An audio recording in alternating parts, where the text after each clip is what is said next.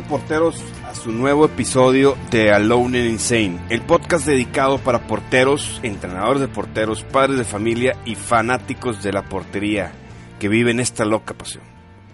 Bueno, en este episodio vamos a hablar eh, de un tabú que en muchos clubes, equipos, entrenadores, padres de familia y hasta portero no creen que sea necesario para ellos.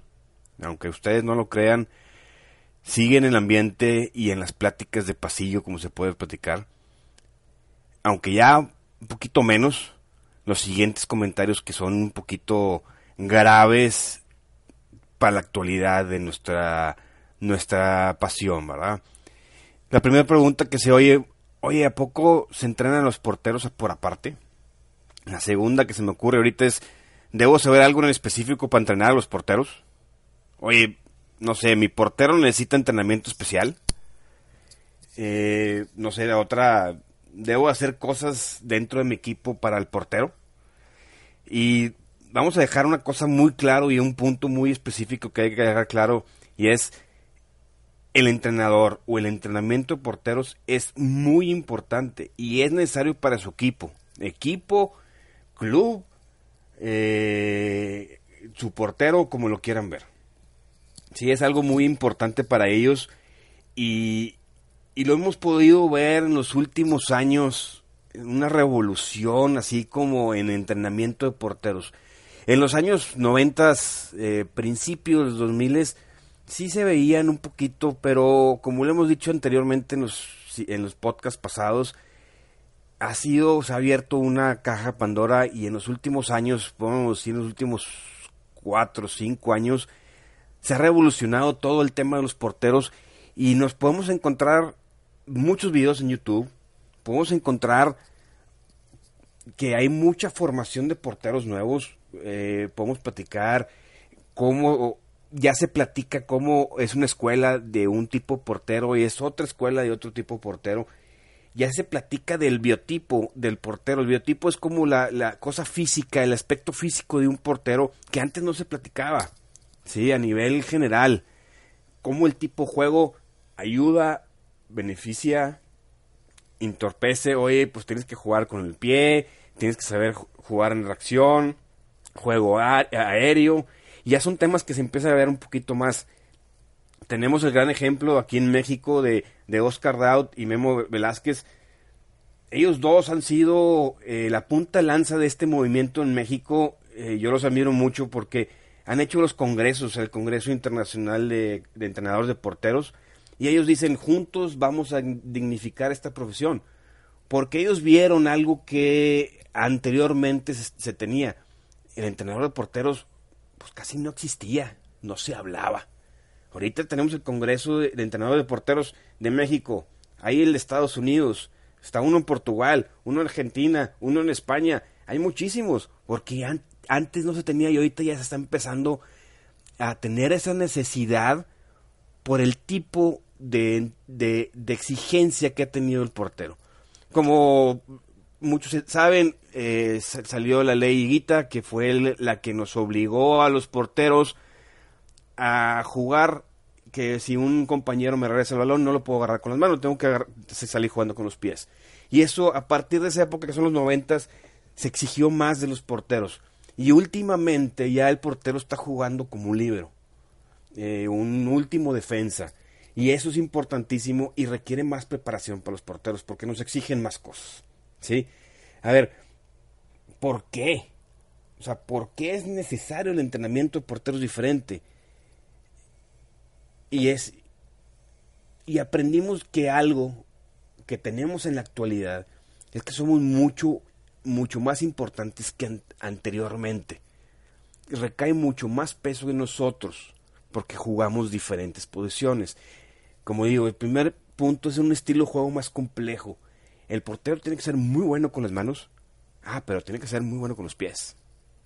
La regla nueva de la, de la, meta le, exige, y hemos visto errores rotundos, que le exige al portero salir jugando con los pies sus compañeros acercan el área chica, adentro del área grande, y tocan ahí al lado, y, el portero ya es un defensa más. Y tiene la presión de los delanteros y hace un, un estilo de juego muy diferente. Pero, ah, viene un tiro libre o un penal y tiene que ser bueno. Uno contra uno tiene que ser bueno, pero no olvide los pies. ¿Sí? Este.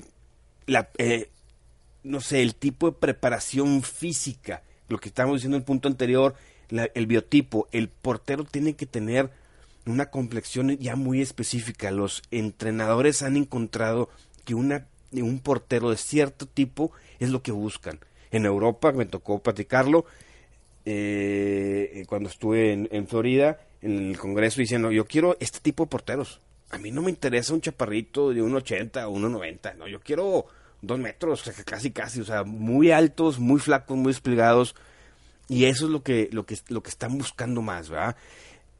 Los tipos de entrenamientos, como el tipo de juego se ha acelerado mucho, vemos, vuelvo a mencionar a Oscar, trabajar mucho en, en, en reacción, en velocidad de reacción, porque el, juego se ha vuelto muy rápido y hacen a sus porteros cada día más rápidos. ¿sí? El tipo de rendimiento que buscan en los porteros. Los porteros antes era un portero de línea, un portero tal vez de área, muy corto, eh, no muy físicamente formado. Ahorita lo están pidiendo casi casi un atleta de 100. El portero entrena con, con su equipo en conjunto, entrena solo y aparte entrena en gimnasio. Es un, es un desarrollo completo. Los jugadores entrenan con su equipo y se van al gimnasio. El portero le mete una sesión más. ¿sí? Y esa sesión más necesitamos un entrenador que sepa cómo preparar a ese portero. Estamos hablando de los profesionales. Oye, no vamos a hablar de los niños. Los niños es muy común en colegios o, eh, ¿cómo te puedo decir?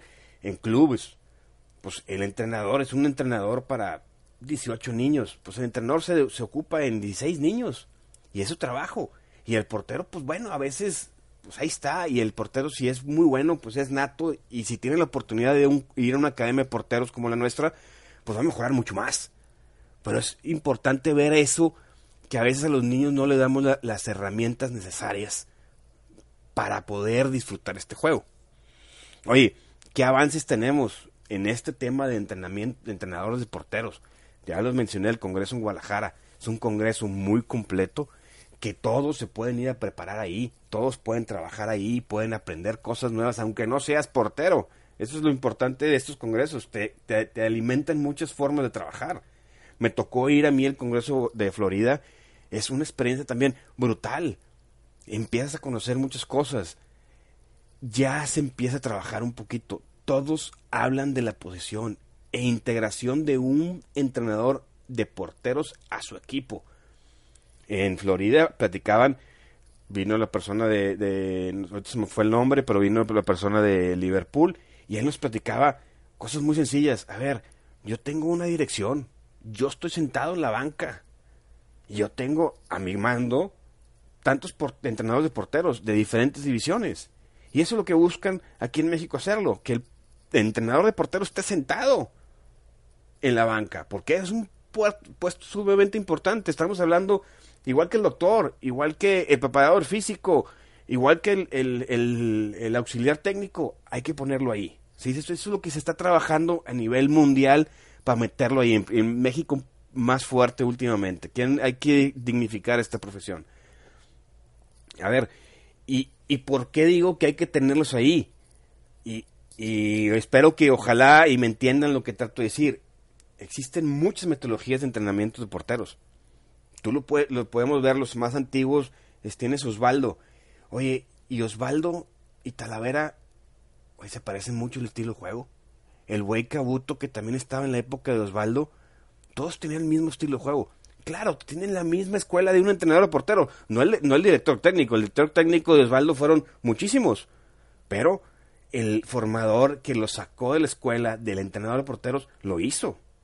Podemos ver en el América, en América cuando estaba saliendo Ochoa, estaba Adolfo Ríos y tiene muy Ochoa tiene muy parecidos movimientos que Adolfo Ríos. Ciertos gestos técnicos los hacen muy parecidos. ¿Cómo? Y otro ejemplo más fuerte, ¿cómo les puedo dejar? Jonathan Orozco estaba en Rayados. Nicolás Navarro era el entrenador de Jonathan aquí perfecto ejemplo. Jonathan Seba Santos se lleva a Nicolás Navarro. Es un entrenador de porteros, no lo llevó él, tal vez lo llevó el Santos y pusieron de acuerdo y lograron tener ahí un acuerdo específico, pero el estilo del entrenador y la comunicación del entrenador con su portero es crucial. Y todavía saben la historia de la película de Keylor Navas. El señor, el profe Roger Mora, creó. Y, lo, y me, ha, tocado platicar personalmente con él en, el Congreso de Guadalajara. Eh, es un genio el señor. ¿Por qué? El estilo que tiene Keylor Navas, principalmente lo creó Roger Mora. Y él platicaba, yo lo hice así por, por su biotipo, por su forma de ser, físicamente. Y así lo cree. Por eso la importancia de tener ese entrenador de porteros. Ahora, Eugenio, pues me estás platicando de, a nivel profesional todos. Claro, se los voy a bajar un poquito a nivel escolar, a nivel academia. ¿Qué hay que hacer? ¿Sí? Vamos a platicar primero un entrenador de un equipo o un club que tiene a su mando 18 niños y tiene un porterito. Bueno, este entrenador del portero tal vez le puede exigir a la mamá que llegue media hora antes o que se quede media hora después. ¿Sí? Y este entrenador de este equipo puede ver muchos videos en YouTube, no nomás de nuestra academia, de muchas personas en Instagram, en Facebook. Puedes ver ejercicios muy básicos que le enseñes a darle la seguridad a tu portero en tu equipo. Cómo agarrar, cómo hacer un bloqueo, como nosotros hicimos el W, cómo agarrar la cuchara, salir eh, por arriba, cómo debo de atajar un lance por abajo, un lance por arriba, cosas muy básicas que un entrenador de un equipo de fútbol debe saber. No, no, no, se metan en las cosas o sea, muy específicas. Enseña que el niño disfruta, que cuando se aviente no le duela la rodilla, el codo, el hombro. ¿sí? El segundo que podemos hablar de otro tipo de entrenador es el de educación física, el de las escuelas. Este es un poquito más difícil para ellos porque no nomás tienen un equipo, tienen tres equipos y tienen tres porteros. Y entrenan a las 3 de la tarde, a las 4 de la tarde y a las 5 de la tarde. Pues no tienen tiempo para sus porteros. Tienen que encontrar una forma de hacer ejercicios, que hay, hay muchísimos en internet. Combinar el equipo, el entrenamiento de equipo, con el entrenamiento de sus porteros. No, no piensen mucho, jóvenes eh, coaches, en el famoso tiro gol o el famoso los centros. No, busquen ejercicios espacio reducido, busquen que al delantero le pongas tírale al portero o pégale al poste y el portero esté pagado, parado en el poste y él haga el bloqueo y que, que trate ese portero de agarrar las cosas básicas. Entrenamientos muy sencillos, busquen esa, esa cosa combinación para que su tiempo sea más eficiente. El entrenador de porteros, eh, yo les digo, síganse formando. Los congresos que están aquí en Guadalajara es una formación estratosférica. Cada vez hay más. Memo Velázquez está haciendo un, eh, un Keeper Camp, que es como para entrenadores y para jugadores, y te enseñan todo resumido del estilo de Memo. Pero es buenísimo y está por toda la República. ¿sí? Hay muchas clínicas que, que traen muchos, muchas personas. Nosotros en la academia traemos clínicas de, entrenadores de renombre para que vean su metodología y empiecen a formar la suya. Yo siempre he dicho, no, no somos, nosotros aquí en la academia no somos lo, lo más cañonos. mi estilo, mi, mi, entrenador, mi estilo de, de, entrenamiento no es el perfecto. ¿Sí? Nomás que yo trato de escoger me gusta mucho algo de Memo, me gusta mucho algo de Oscar, me gusta mucho algo de las personas de IMG, me gusta mucho algo de las personas de, Florida, y empiezo de Roger, y empiezo a ver cosas y armo la mía. ¿Sí? Vean ese tipo y traten de formarse. Vale la pena invertir en los congresos, les digo, yo he ido a cuatro y todos han valido la pena. De algo me he, llevado ahí y muchas, y he, como, como dicen los, los Estados Unidos, Pick the Brain, o sea, agarrar ideas del cerebro de cada persona y formar tu idea es sensacional. El entrenador de la academia, el coach de la academia. Señores, nosotros nos dedicamos a ser porteros. Yo les digo primero, edúquense bien, no dejen de aprender, también con los congresos. Y número dos, hagan que el niño aprenda las cosas básicas antes de volar. ¿Sí? Que se divierta, traten de enfocarse que se divierta. Ya cuando el niño tenga 16, 17 años, ahora sí le vamos a exigir muchísimo.